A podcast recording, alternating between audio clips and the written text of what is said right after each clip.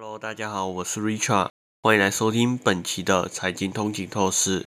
今天呢，我们要来谈谈南韩的出口数据以及这对全球经济的影响。南韩海关总署最近公布的数据显示，在过去的一年多中，南韩的出口数据首次恢复成长，这对于全球经济复苏来说，可谓是一个重要的讯号。这个消息让投资者和政策制定者都感到鼓舞。南韩一直以来是全球供应链和科技领域的重要参与者，因此他们的出口数据对于了解世界贸易的趋势非常关键。这次增长的数据显示，世界贸易在全球经济减速后开始恢复活力。南韩经济高度依赖外部需求来实现增长，因此这种增长对他们来说非常重要。南韩的政策制定者们表示，他们希望整月的出口数据能在年底之前恢复年率增长。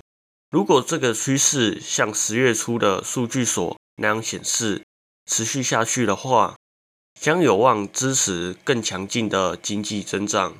此外，南韩最重要的出口品之一半导体也出现了反弹，特别是 NAND Flash 记忆体，这是因为晶片价格反弹带动了出口增长。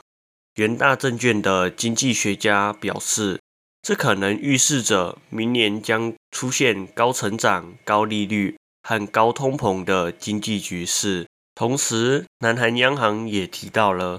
上个月低润价格一年半以来首次上涨，这强调了当前半导体需求的复苏以及市场的乐观情绪。